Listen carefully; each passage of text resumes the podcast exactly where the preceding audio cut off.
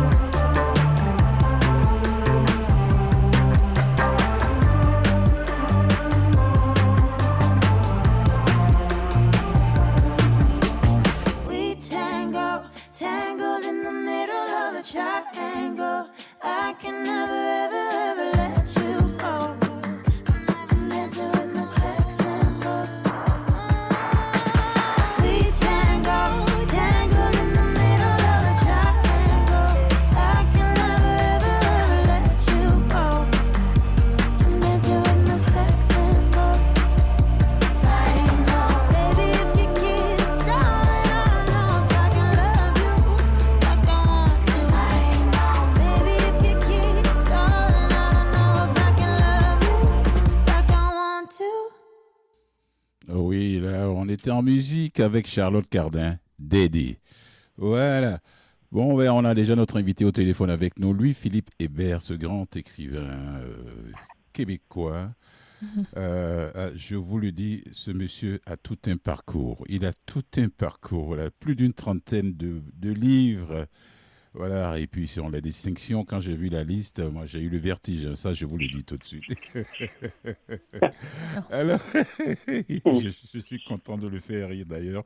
Et puis, on le reçoit aujourd'hui pour parler de deux livres. On va parler d'abord du- de- des voyages avec euh, en train de voyage en train hein, avec ma sœur et puis bon vers la fin rapidement le livre des plages. C'est les deux que j'ai reçus de la maison d'édition et je vais le présenter rapidement rapidement. C'est montréalais. C'est montréalais. euh, c'est pas le poète tout court, euh, informaticien de profession. Ouais qui s'est aussi marié avec la littérature, ça il faut le dire. Voilà, quand son parcours, je vois son parcours, je me dis, waouh, de la radio, première maison d'édition, de euh, logiciels en informatique, l'Université du Québec à Chicoutimi, l'Université d'Ottawa, l'Office national du film du Canada, euh, à la Maison du Livre la place Ville-Marie. Je ne vais pas tout le lire, sinon on n'aura même pas de temps pour lui poser des questions. Bonjour Louis-Philippe Hébert. Bonjour Louis-Philippe Hébert. Oui, bonjour. Comment allez-vous? Ben, je vais très bien, mais je suis un peu essoufflé euh, juste à vous entendre. Oui. Mon Dieu, quelle, quelle existence. Je me dis qu'il y a toute une vie, hein, là, sincèrement. Allez-y, allez-y. contre la montre. Oui, oui, allez-y. Et puis, bon, mais avant de vous laisser la parole, je vais lire rapidement un peu ce qu'il y a à la, à la couverture, à la couverture de ce livre, Voyage en train avec ma sœur. Euh, Dès la fin des années 60, l'auteur annonçait à ses amis la disparition prochaine de la vie intérieure. Force est de contester, constater, avec 50 ans de retard, qu'il avait raison. Fasciné par l'intelligence artificielle, maniaque des jeux vidéo, lecteur impatient, créateur impératif, hyperactif, Louis-Philippe écrit des poèmes, des récits, du théâtre, des romans et des centaines de textes. Il crée en même temps une société d'informatique, deux maisons d'édition et une galerie d'objets de collection. Ce qui le retient de toutes ces excitations, c'est l'évaporation des êtres. Alors, comment on se sent Comment on se sent avec tout ce parcours que vous avez littéraire? Ben, euh, écoutez, je- on a l'impression qu'on a encore beaucoup de choses à faire. Ah bon? C'est sûr. Il y a, il y a- tellement de... Les choses évoluent tellement vite, il y a tellement, il y a tellement de, de, je dirais, d'occasions qui se présentent, tellement de choses invraisemblables que qu'on n'aurait pas, euh, peut-être pas imaginé euh, il y a, euh, il y a une cinquantaine d'années ou une centaine ou une centaine d'années. Oui. Mais, euh, euh, c'est un peu, c'est un peu mon existence, euh, c'est un peu la, un peu ce qui m'est arrivé finalement plus que ce que j'ai fait parce que j'ai toujours été, euh, j'ai eu toujours, toujours eu cette chance absolument incroyable euh, d'être euh, placé dans une situation où je voyais les choses arriver et je sentais que j'avais quelque chose à y faire. Alors, euh, il y a eu beaucoup, beaucoup, beaucoup d'événements comme ça qui se sont produits, qui m'ont entraîné, dans lesquels je me suis, euh, je me suis plongé, euh, mais vraiment, je veux dire, par-dessus la tête. Euh, j'ai fait une boîte d'informatique. Peut-être que c'est, c'est la, la partie la plus surprenante parce que les gens disent quoi, un poète qui fait une boîte d'informatique? Euh, Oui, effectivement. Euh, Oui. j'ai, j'ai eu le, la chance, le bonheur, c'est un peu, c'est un peu extraordinaire tout ça, mais de rencontrer euh, les, les fondateurs de la compagnie Apple euh, et euh, Steve Jobs, en fait les deux, les deux Steve là, Wozniak Oui. et, et, et Jobs, et à une époque où les, les, les ordinateurs, on appelait ça des micro-ordinateurs à cette Des époque. micro-ordinateurs, oui, oui. Oui, à cette époque-là. Alors, à une époque où ça démarrait. Et euh, ils m'ont euh, littéralement initié à ce monde. Ils m'ont montré, j'étais à Cupertino, euh, où se trouvait la, la maison mère, mais la maison mère de, de Apple à cette époque-là. Euh, C'était euh, un tout petit condo industriel euh, avec une, euh, une boîte de camion à l'arrière parce que, euh, vous savez, la légende veut qu'ils aient démarré ça dans un garage, mais en fait, ils m'ont ils m'ont Voilà. dit non, non. ça me fait penser à l'autre, ça me fait dans- penser à l'autre. on a démarré ça dans un garage, on a démarré ça dans une boîte de camion. Et euh, ils m'ont dit, venez voir, euh, la boîte de camion est derrière euh, ici. Alors, je suis allé voir avec eux. Alors, on a, on a eu plusieurs conversations. Et euh, euh, ils m'ont dit à un moment donné, il faut que tu ailles à tel endroit, en haut d'une petite colline euh, dans le bout de Los Angeles et tout. Alors je suis allé et euh, j'ai pu voir là une école euh, où il y avait, bon c'était un peu la mode à l'époque, il n'y avait pas de murs. En fait, c'était des murs qu'on pouvait déplacer, qui étaient, qui étaient des murs coulissants, si on veut. Oui, Et euh, c'était une, une école ronde, une grande salle ronde. Et dans cette salle-là, il y avait des ordinateurs, euh, peut-être une centaine d'ordinateurs euh, tout autour. Et euh, je arrive là, il n'y a personne. Il y a, il y a un, il y a un concierge. Au concierge, je dis, les, les, les, gars de Apple m'ont envoyé ici, mais je pense qu'ils voulaient, ils voulaient se moquer de moi. Euh, ou ils voulaient simplement que je regarde un peu toutes les machines qui, qui existaient, parce qu'il y avait, il y avait beaucoup, beaucoup, beaucoup de machines différentes à l'époque.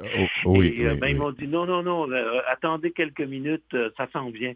Et, et là, il y a des autobus jaunes, les espèces de grands autobus scolaires qui sont arrivés, qui ont déversé euh, peut-être euh, 150, 200, 300 enfants, et euh, des enfants euh, très, très, très jeunes, et qui se sont précipités sur les, sur les ordinateurs et qui se sont mis à, à programmer, à jouer, euh, à utiliser l'ordinateur, en fait, à, à, à s'en servir de toutes les façons possibles et imaginables. Et pour moi, c'était un choc. Je me suis dit, mon Dieu, je pense que je suis en train de voir l'avenir. Et Oui. si euh, à l'âge de, de, de 8 ans ou de 9 ans, euh, on, on, se, on, on est aussi familier avec ces appareils, qu'est-ce que ça va être quand ces enfants vont avoir 20 ans, euh, 30 ans, 40 ans? Le, monde va être changé complètement. Alors, euh, quand je suis revenu à, à Montréal, je vous, euh, enlève un, certain nombre d'éléments en fait de, de l'historique, mais, Oui. mais j'ai décidé de démarrer une boîte euh, dans le domaine de l'informatique pour qu'il y ait une présence francophone dans le Mhm. domaine de l'informatique. Alors, euh, on a inventé euh, des, des logiciels de programmation en français. On a inventé des traitements de texte, des bases de données, des logiciels scolaires, pédagogiques, enfin, tout ce que vous pouvez imaginer, on l'a fait Oh, voilà. à, une époque de, de, de- d'effervescence. C'est très drôle parce que le, le banquier, on était dans les années 80 à ce moment-là, et au début des années 80, le banquier, les taux d'intérêt étaient à 22 Attendez, Euh, n'allez pas dans tous les détails maintenant. On va aller, on va aller en, en- en pause, euh, en pause musicale. on va aller en pause musicale parce que j'avais voulu vous demander rapidement. Est-ce que l'informatique, vous l'avez, vous avez été là pour faire plaisir aux parents parce que la littérature trottinait dans la tête, ou bien c'est la littérature qui est venue à vous? Ça, c'est juste après la musique, la pièce, la, la petite pause musicale. D'accord.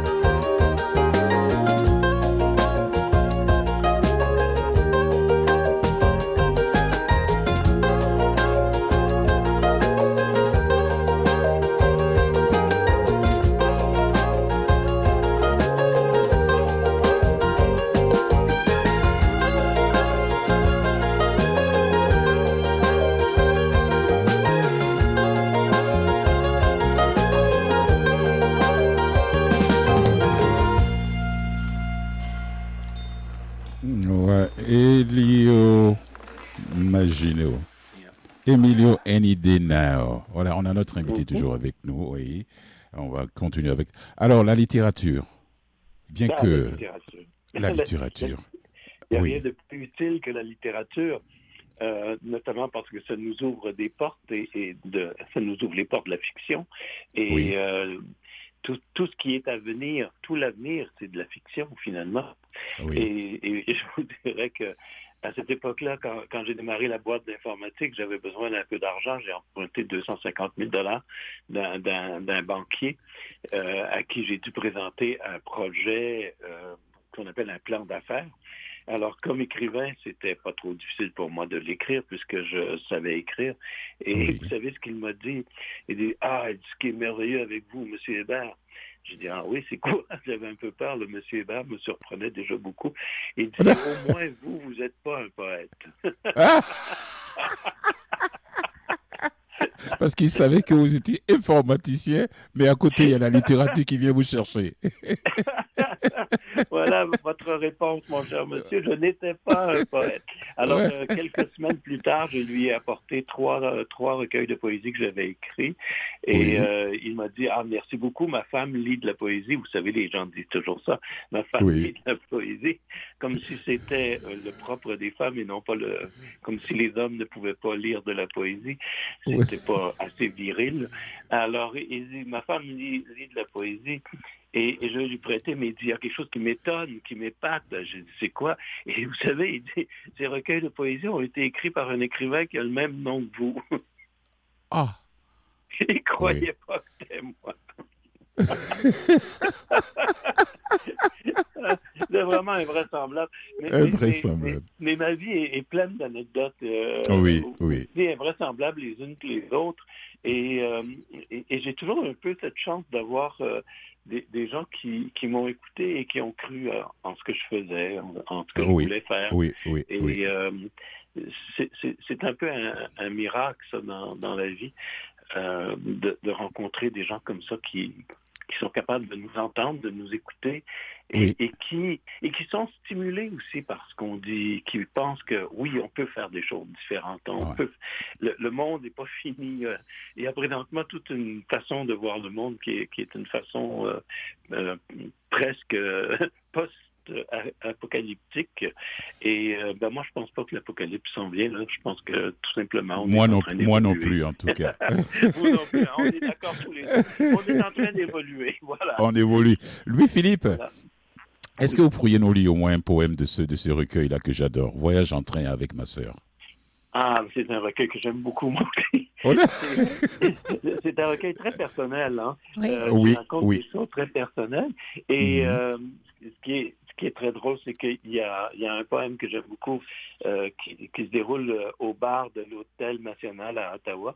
Et c'était Oui. un hôtel euh, qui était en train d'être, euh, qui était voué à la démolition.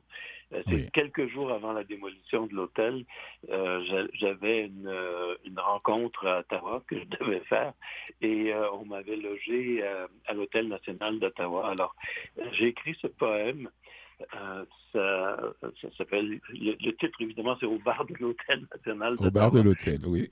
Voilà. Et euh, ce soir, à l'Hôtel national d'Ottawa, il n'y a personne. Le bar est hanté par le fantôme d'un poète du Nouveau-Brunswick qui se nomme Jean-Marie. Il a pris l'avion à Moncton, la ville du Mascaret, la ville où une vague qui arrive de la mer remonte en roulant le cours de la rivière. Et toi, toi, tu viens d'où? Es-tu en mesure de répondre? Tu n'es pas capable de dire bonjour comme du monde. Alors, qu'est-ce que tu as bu? Tu as, tu as pris un verre. hein? Bonjour, mon ami, bonsoir. Il fait nuit. Bonjour, mon amour, dis la voix en dedans de toi. Bonsoir, ma chérie. Ça te vient naturellement, mais tu ne réponds pas vraiment. Tu murmures je t'aime entre tes dents. Tu essaies de parler, mais sans les mots, tu n'arrives pas à parler. Tu avais écrit des poèmes pour chercher un sens à ta vie euh, ou à la vie de ta mère, peu importe, euh, pour les morts, c'est du pareil au même. Souviens-toi de la seule réplique que tu avais trouvée dans cette conversation où ta mère disait j'ai peur de mourir. Et, et toi, tu jouais à être occupé. Tu joues souvent à ce jeu qui te donne une contenance. Tu aurais dû mettre de la musique pour créer de l'ambiance. Ce soir, à Ottawa, les édifices du Parlement sont vides parce que les vacances d'hiver sont commencées. Tu voudrais peut-être, en observant les cieux, voir apparaître une étoile, comme à Noël, au sommet de l'arbre, ou comme les mages au-dessus de Bethléem, tous ces symboles religieux qu'on veut enlever te font mal à toi aussi, comme une vieille dent pourrie qui remonte à l'époque du collège Sainte-Marie. Il faudrait l'arracher. Tu as dot, mon vieux. Et 12 téléviseurs au mur montrent maintenant un plongeon ralenti et tu as l'impression de plonger toi aussi comme un pigeon figé en plein vol par un froid de moins 40 degrés. Ça change si rapidement à l'écran que tu prends un certain temps à te demander pourquoi ce type habillé d'un t-shirt Tommy Hilfiger en, en grosses lettres surgit dans une ruelle de Bagdad avec un lance-roquette. Ou peut-être qu'il est ailleurs. Pourquoi tu dis Bagdad? Le barman est libanais, de n'importe où, en effet.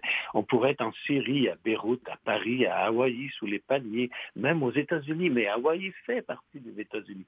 Tous les pays du monde finissent par tellement se ressembler. Peu importe si c'est Kandahar ou Katmandou, s'il va tirer un obus ou un missile téléguidé, une caméra excitée suit le désastre sur le front. Le gars a une école ou une infirmerie dans la mire, il va de l'une à l'autre, peu importe la direction, il est aveuglé par les rayons. Dans ce pays, il fait toujours soleil, même pour les imbéciles. Un enfant court vers lui en criant Papa. L'enfant lui saute dans les bras. Le type a une barbe. Il est gêné devant la caméra, il embrasse son fils comme tu embrasserais un chat. 200 enfants sont sauvés automatiquement. Merci beaucoup. Voilà. Merci. Ça Merci. continue, évidemment. C'est un long Ouais. poème. Oui. Oui, oui, oui, c'est ce que je me suis dit. poème. Mhm. Alors, je l'arrête ici parce que il y a comme une fin naturelle, là. Oui, c'est Euh, vrai.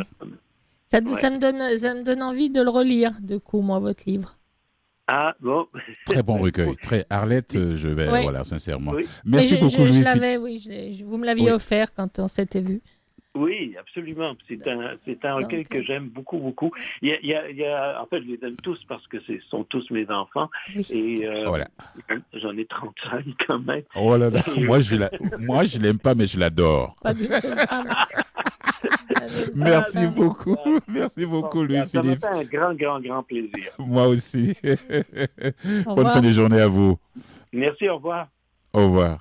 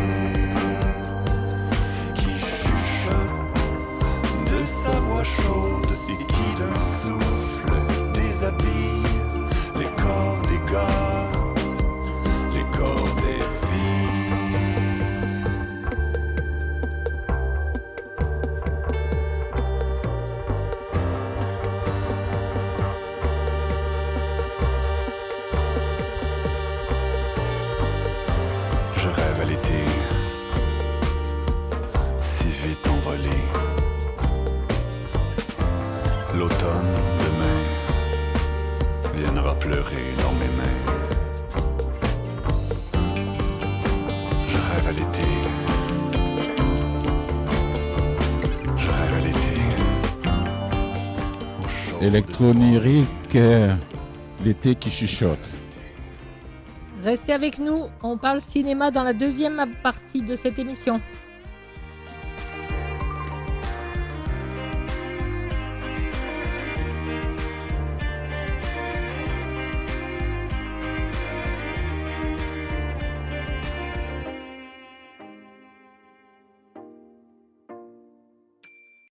T'es Regard croisé avec Arlette Farah et Fulgence Blas.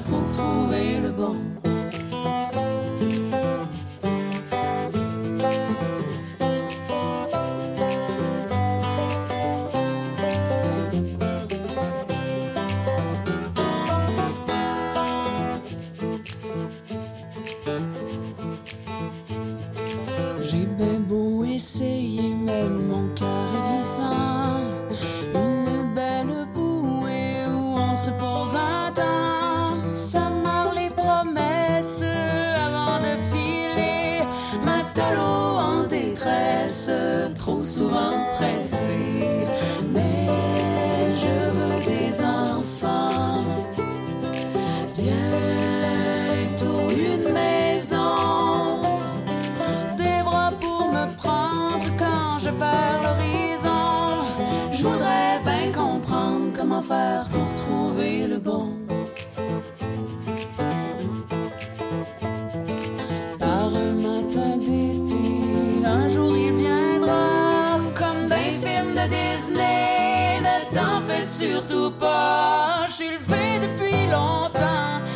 Personne qui m'attend.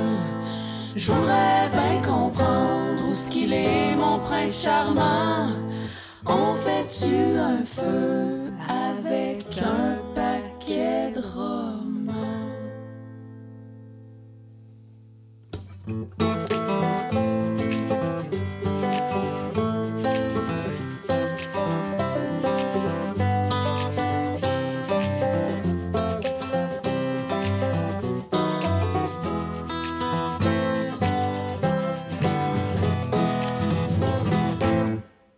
Alors on vient d'entendre Bouche Bée qui nous chantait Belle Bouée.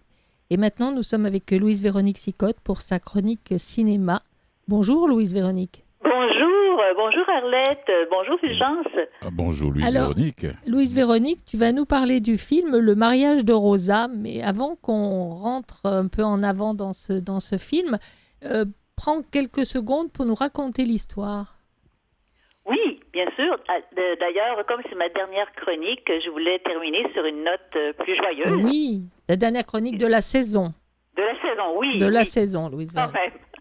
Ce n'est que nous revoir. Ce n'est qu'à nous revoir, on revient en septembre. Alors, oui, oui, oui. Alors, le mariage de Rosa, c'est euh, c'est une comédie espagnole. de La Oui. réalisatrice euh, Itziar Bolen, j'espère que je prononce bien son Je- nom. J'ai dit la même chose quand je l'ai présenté, donc euh, si on se trompe, on est deux. C'est ça, c'est parfait. c'est, écoute, on connaît tous euh, et toutes une- des femmes qui sont absolument dévouées, dévouées pour leur famille, pour euh, leur entourage et qui s'oublient. Oui. Alors c'est le cas de Rosa, euh, qui est dans un dévouement total, mais elle est indispensable pour tout le monde. Enfin, c'est ce que tout le monde dit envers elle. Mais que se passe-t-il quand il y a une prise de conscience et qu'elle décide de s'affranchir de toutes ses tâches, de, de toutes ses obligations et de se choisir elle-même? Ah, ça, ça doit être une grosse, une grosse histoire. Et euh, sais-tu quoi? Dans cette histoire, ce qui m'intéresse, ça serait de savoir si euh, la, la réalisatrice a raconté un bout de sa vie ou, ou quoi? Non, pas du tout. Non? Non, Comment c'est venu en alors cette idée? Non, enfin, l'idée lui est venue de- d'un d'un article de journal qu'elle a lu au sujet de, du fait qu'on peut se marier soi-même, avec soi-même, au Japon. Ah bon? Oui. Et euh, en fait, c'est même il y a une agence de voyage japonaise qui Je en vais pas fait me mettre à rire, là. ouais. elle propose un mariage solo de deux jours Ah, avec mais- des femmes qui veulent, euh, qui n'auront pas l'occasion de se marier peut-être, ou peut-être oui, peut-être que non, mais qui décident de se s'accorder cette cérémonie-là pour elles-mêmes. un, un- un vrai quoi, toute la cérémonie, mais de toi à toi. Ben, en Extra? fait, oui, mais là, c'est plus, euh, au Japon, c'est plus une séance photo, une nuit à l'hôtel, euh, un deux jours forfait, en fait. Et, on peut se marier aussi. Ah oui, on se marie avec un jeune mannequin, juste pour la photo, en fait. Hmm. Mais c'est super je pars, au, je pars au Japon prochainement. Mais c'est pas seulement au Japon, parce que l'idée fait son chemin aussi aux États-Unis et en Europe. Ah bah alors c'est moins loin, ça va, ça va m'arranger. Ah, mieux vaut être marié avec soi-même que d'être. euh, Louise Véronique, mieux vaut être marié avec soi-même que d'être marié avec un arbre. Ben, Bah non, ben oui. un arbre c'est bien. Oh. Moi je suis pour. Je suis pas d'accord avec toi. Alors revenons, au, voilà. revenons au film. inspirée de, ce, de cet article de journal, mais elle l'a adapté à autrement parce que c'est vraiment Rosa qui décide de se marier, qui prend sa décision elle-même et qui s'organise, qui organise son propre mariage. D'accord. Alors, euh, qui est cette réalisatrice? Ah, vous savez, euh, cette réalisatrice-là, elle a une longue feuille de route euh, comme actrice, Oui. Aussi comme scénariste et réalisatrice, puisqu'elle a réalisé neuf longs métrages, des documentaires, euh, des courts métrages. Et d'ailleurs, c'est la deuxième fois qu'elle dirige l'actrice principale, euh, Candela. Peña. Elle l'avait Peña. dirigé en 2003 dans un film euh, qui, qui s'appelle Ne dis rien. Elle avait un second, un second rôle à l'époque. Mais euh, donc elle a une longue feuille de route et puis elle, euh, elle en fait une comédie tout à fait euh, savoureuse et charmante sur un sujet quand même assez sérieux. Bah oui, quand même, parce que il faut pouvoir. euh, c'est quand même tout un. C'est tr- c'est très lourd d'avoir apporté toute une famille. Et comment elle. euh, bah, comment as-tu trouvé toi la performance de Candela Peña? Candela Peña, c'est une actrice euh, que je ne connaissais pas, mais qui a elle aussi une longue, longue feuille de route. hein. C'est vraiment une actrice très reconnue en Espagne qui a gagné trois, euh, trois Goya. Et en fait, sa performance, c'est qu'elle est absolument touchante. Ça pourrait être notre sœur, notre cousine, euh, tu sais, cette, euh, ces femmes qui sont, euh, comment on appelle ça, des, des femmes sandwich, là, prises entre deux générations, tu sais, qui doivent Oui. prendre soin faut- des, des parents vieillissants et euh, leurs- leurs enfants, des jeunes adultes qui ont encore besoin de, qui ont encore besoin d'elle. Elle est très attachante, elle est près de nous, elle est à la fois drôle et grave. C'est quand même pas facile euh, euh, de tourner en comédie une histoire où on se sent pris en otage par sa propre famille, puisqu'on en devient quelque part leur esclave. En effet, parce que c'est ce qui se passe aussi avec euh, sa, sa sœur et son frère. hein. Tout le monde compte sur elle. Oui, c'est ça. Et ça, on en connaît, hein, des, des, oui. des- des- des femmes qui vivent ces situations-là. Mais il y a une prise de conscience et euh, elle décide de se, de se choisir, hein, de se célébrer. Euh, Alors, c'est c'est- évidemment, c'est un peu rocambolesque, évidemment, comme situation. Parce que comme comme c'est une comédie, Oui. euh, comment jouent les personnages secondaires que- que- Parce que si c'est une comédie, ça veut dire qu'ils nous sont quand même plus ou moins sympathiques. Oui, tout à fait, parce que on, la réalisatrice a pris le temps quand même de bien développer les personnages secondaires. Autant le père veuf là, qui ne qui veut pas vivre tout seul, que la, la sœur qui a un penchant, euh, penchant d'alcoolisme léger, disons. Et ah, le frère, c'est euh, est interprété par Ser- Sergi Lopez, qu'on Ah! connaît quand même. Hein, euh, il a joué dans Ah tellement oui. de films, même en français aussi. Oui. Et donc, il fait un, un- un frère quand même assez contrôlant. Mais tous ces... Et, et- oh oui, n'oublions pas aussi la, la jeune fille, en fait, la, la fille de, de Rosa qui, a, qui est jeune maman, complètement débordée, essoufflée, exténuée. Mais euh, chacun de ces personnages-là, on prend le temps quand même de les connaître, de les apprécier, de voir leurs leurs failles, leurs leurs faiblesses euh, et leur humanité. Hmm. Et de très belles scènes aussi entre Rosa et chacun de ces personnages-là. Euh, donc c'est pas des, personnages qui sont superficiels. On connaît quand même, on apprend à les connaître et à les apprécier. En fait, c'est une famille de la Méditerranée hein, avec euh, ses, euh, ses, comment dire, donc avec ses, ses excès. Hein. Oui, oui, bah Mais oui. tout à fait normal parce qu'elle est imparfaite. D'abord, il n'existe pas de famille parfaite, et puis Dieu garde, j'espère bien que non, parce que ce serait dramatique. Euh, avant que on, parle de, de tout ce qui a rendu possible cette comédie, parce qu'il y a quand même tout un plein d'ingrédients quoi qu'on a mis les, les comédiens, les places qu'on leur a fait tenir, euh, le personnage principal. euh, euh, tu vas nous dire ce qui t'a fait rire, toi? Oui, bien sûr. Donc, euh, si c'est un peu long, ta réponse est rapide ou elle est pas rapide? Sinon, on passe en musique et tu réponds après. Oh, je vais répondre après. Tu réponds après. Allez, alors on part en musique avec Evelyne Brochu qui nous chante Devant la nuit qui tombe.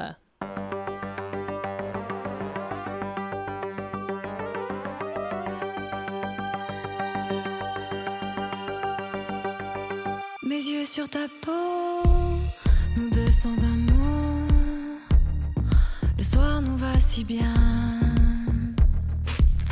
Mais seul est mon cœur et longues les heures jusqu'au petit matin.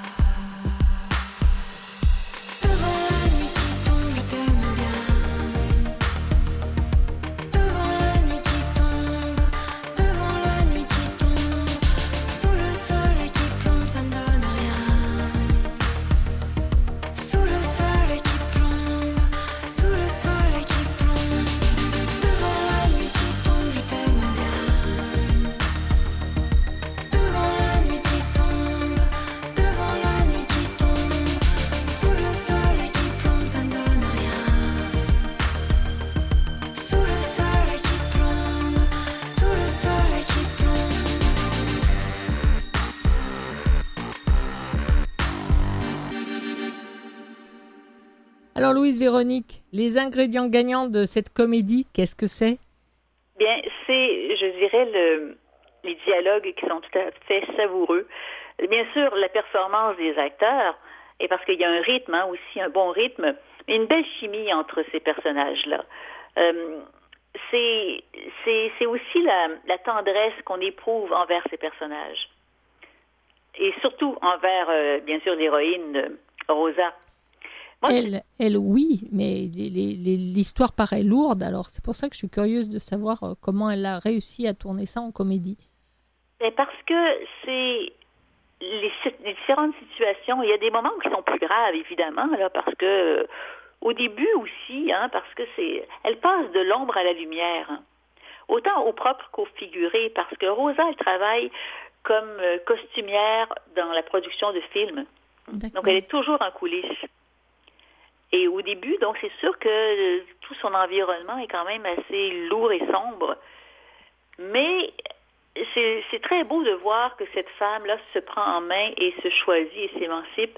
Et elle va vers la lumière parce que là, tout à coup, au milieu du film, on s'en va, on quitte, euh, on quitte la ville, on va vers la plage. On va vers le soleil. Hmm. Le ciel se dégage. Bah, c'est bien parce que je suis pas sûre que dans d'autres situations, idem, euh, les gens aient toujours le courage de, de s'en aller, de se sortir de là. Donc c'est bien. C'est un. Tu penses que c'est un film tout public, enfin familial Oui, euh, Bien sûr, c'est une histoire euh, qui rejoint peut-être plus les femmes parce que la femme est, est- est au, le, le personnage féminin est, au, est, est, vraiment mis, mis, mis de l'avant. Mais en même temps, je pense que c'est pour tout le monde aussi de voir que on, quand on se choisit, on, on décide de se, on, dé- on décide de se célébrer, ben c'est pour tout le monde, hein. Bah oui, oui. Donc euh, histoire quand même assez familiale. Puis ça peut. Quel, quel, quel message ça peut transmettre si tant est qu'il y a un message dans ce film? Mais le message, c'est de, de se respecter. C'est de. Elle choisit de se faire passer avant les autres pour être bien avec elle-même, pour être bien avec les autres par la suite. Tu vois? C'est comme ça que j'ai euh, compris depuis que tu le c'est décris d'ailleurs. de, de, de cette femme. hein. Et parce qu'on se rend compte aussi que les femmes, on a encore beaucoup de chemin à faire pour euh, prendre notre place hein, et être bien. Oui. Oui, c'est vrai aussi. C'est un beau message. euh, il y a une belle folie aussi, parce qu'elle vit sa folie. Elle y croit. hein. Et Mais déjà, elle, la tient jusqu'au bout, ce qui est formidable. Et, et même ça finit. plusieurs obstacles, hein, parce qu'on sait qu'elle a une famille qui est très euh, accaparante. hein, Oui. et Et qui elle- peut mettre des obstacles. Mais euh, on, est, on est avec elle dans cette quête. Et c'est ça qui est beau. Moi, je suis sortie de ce film avec, euh, avec le sourire, aussi la fierté pour elle de d'avoir d'être allée au bout de, de cette quête-là. Et d'ailleurs, je dois, je dois vous dire que j'ai connu une personne qui s'est mariée avec elle-même aussi. Ah oui? Oui, D'accord. Ici, là oui, ça oui, existe. euh, ça au, existe. au Québec, oui, Ah, oui. d'accord. oui. Alors, Euh, euh, est-ce que- c'est possible, euh, hein? Luce Véronique? Oui. Rapidement, est-ce que tu, tu penses que ce personnage ne pouvait pas être joué par un homme? Ça pourrait être un homme à la place de. de- Oui, ça pourrait être un homme aussi, oui. parce que j'ai Mhm. même fait, j'ai fait quelques recherches sur le ce qu'on appelle la il y, a, il y a- il y a un nom pour ça, là, un, un nom spécial d'ailleurs, la, la sologamie. Et j'ai vu qu'il y avait un, un homme qui s'était également marié en solo. Oui. Mais là, existe, c'est oui. plus, euh, plus les. Il y a plus de femmes qui le font, quoi. C'est ça. Oui, oui. Donc, euh, ça Des passe. femmes qui peuvent être euh, célibataires ou divorcées, ou mais ça n'empêche pas, hein, quand on se marie avec soi-même, on peut se marier par la suite avec, avec quelqu'un d'autre, hein. ça n'empêche pas. Oui. Mais c'est sûr, c'est sûr et certain que si on se marie avec soi-même, on ne va pas se divorcer. Oh, ja- jamais. Ah non, non, non, ça, c'est Ça, le plus. le- On sait c'est- pas. C'est un amour éternel. On sait pas. On sait Jusqu'à pas. la Ça, fin de nos, de nos jours, quoi. ça peut aussi, euh, ça peut aussi arriver. Hein. Sommes ben oui, mais mais- en principe, euh, c'est c'est à la vie à la Donc, mort. hein. le, le film a, le film a une fin heureuse, quoi. Oui, oui, oui, c'est ça vraiment. C'est un film qui euh, qui fait sourire. Moi, je peux pas dire que j'ai ri aux éclats, mais j'ai souri beaucoup. Ça fait. Et c'est un film qui donne de l'énergie, qui, qui nous donne envie de de se faire du bien, de se célébrer, de se choisir. Est-ce que tu, tu l'as vu au cinéma? Non, je l'ai vu en visionnement privé, mais on peut le voir euh, à partir de demain au cinéma Beaubien et également en ligne. D'accord. Ah, Ah, je, suis je, par- je partant. Eh ben, c'est bien. Et puis à voir aller le voir. euh, Mhm. quand euh, les, les, les hommes qui vont aller voir ça ou les familles. euh, euh, parce que des moments, les, les familles ne se rendent pas compte qu'elles sont lourdes. Aussi. Oui, en effet, et qu'elle ne s'écoute pas, non plus, elle n'écoute pas les besoins de, de, Oui, de l'autre, oui. Mhm. C'est vrai, donc euh, ça, peut, ça peut aussi arriver, quoi, ce genre de choses, de pas être, euh, euh, de pas être dans le bon, comment dirais-je, d'aller regarder le film. Je suis sûre, ça me fait toujours sourire parce que on en fait tous partie. Des moments, on va voir des films qui, euh, qui donnent euh, une leçon de quelque chose. Et puis on dit, oh là là, oui, euh, les gens sont comme ça, c'est quand même dingue, je connais mon voisin ou ma voisine, et puis on regarde pas que nous, on est capable de le faire aussi. Ouais. Alors, euh, je, je pense qu'il y a peut-être des familles euh, qui sont dans, la, la- dans cette position-là, c'est-à-dire de, de faire du forcing à quelqu'un de, de la famille, enfant, sans s'en rendre compte, et qui vont aller voir, qui vont aller s'amuser de ce film. Oui, parce qu'il y a quand même En le une voyant conscience qu'on peut faire, euh, même comme je vous disais, le sujet, le sujet est quand même euh, grave, mais c'est traité de manière légère et, et c'est ce qui fait aussi que ça passe mieux. Oui. Ben, c'est bien, c'est bien qu'elle l'ait fait. C'est bien qu'elle l'ait fait dans le sens d'une comédie. Oui. Parce qu'une comédie, c'est, c'est plus, la pilule est plus facile à passer, je trouve. Oui, oui, oui. Euh, on peut non pas donner des leçons, mais faire, faire voir des travers. Mais quand on en rit, euh, ça, ça casse l'agressivité. Oui, et les personnages, même si euh, ils sont sympathiques malgré tout, hein. On- Oui, j'en doute pas. Je- Mais Rosa, elle est magnifique. C'est une femme. euh, Oh, quelle, quelle, quelle belle comédienne. C'est vraiment, elle est, euh, elle est juste, elle est touchante, et euh, on, on célèbre avec elle. Elle doit être euh, tout en douceur aussi parce que je, je pense qu'il n'y a aucune euh, agressivité dans sa façon de, de, de se choisir elle. Oui, Surtout quand on se marie avec soi-même. Non, mais c'est pas, c'est pas ce que je veux dire. Je veux dire aucune agressivité envers sa famille, envers, envers ceux qui sont lourds avec elle. C'est ça que je voulais Non, dire. non, non, mais elle est quand même déterminée, et c'est ça qui est beau. Oui, Elle tient quand même à son à, à- à- à son rêve hein, de se choisir, de se célébrer, de et de, de- aussi de son rêve, c'est aussi d'ouvrir une boutique hein, euh, qui appartenait à sa mère. Donc il y a tout ça aussi de devenir entrepreneur, de dans une autre ville, de quitter aussi la ville dans laquelle euh, toute sa famille se trouve, d'après ce que j'ai lu, c'est ça? Euh, ouais, pas tout à fait là, oui, mais euh, oui, en, en partie, oui. Enfin, Bref, c'est un film que tu recommandes. Oui, parce que c'est un film qui, euh, qui fait du bien et qui montre euh, l'évolution, la transformation d'une femme vers son mieux-être. Donc, euh, Et elle est rayonnante. Donc, euh, on peut tous et toutes être rayonnants. ça, c'est sûr. Tu penses que c'est un film qui peut aider peut-être aussi? Aussi, aussi. Euh, Oui, euh, euh, et- Comme je vous disais, c'est dans, il, y a une, mou- il y a une mouvance là, vers ce type de phénomène euh, so- social. Oui. Mais euh, l'automariage, hein. Bah écoute, euh, je ne connaissais pas, donc euh, j'aurais fait connaissance avec ça. Merci beaucoup, en tout cas, de nous avoir donné cette, cet aperçu-là.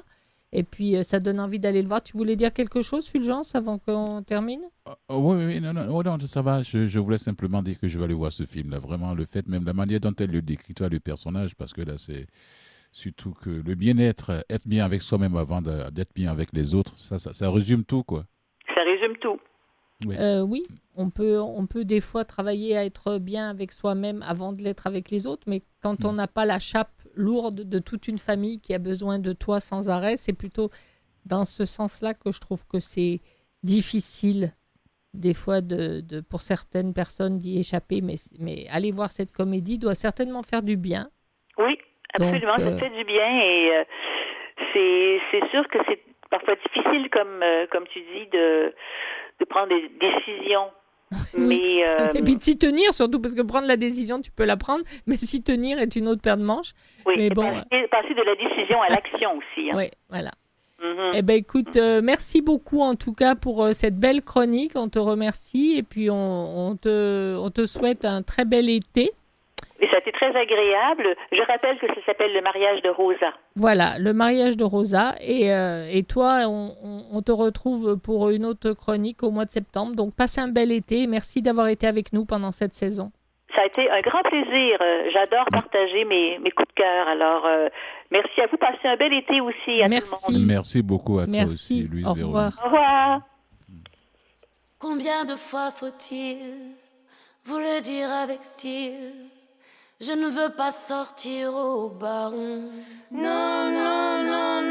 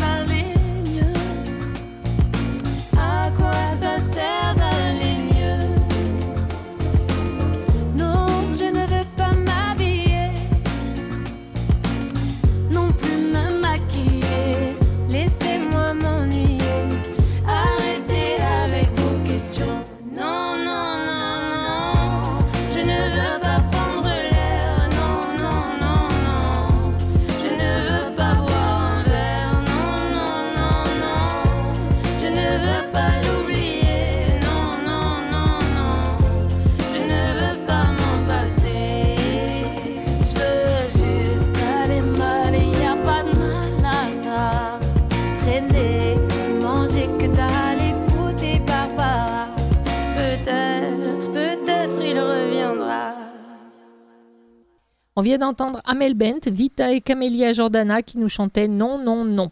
Voilà, on est à la fin de cette émission. Alors, euh, merci à toutes et tous euh, d'avoir été avec nous. Et puis, Oui. euh, on, bah, je remercie Louise Véronique Sicotte de notre chronique cinéma que l'on retrouve à la fin de l'été.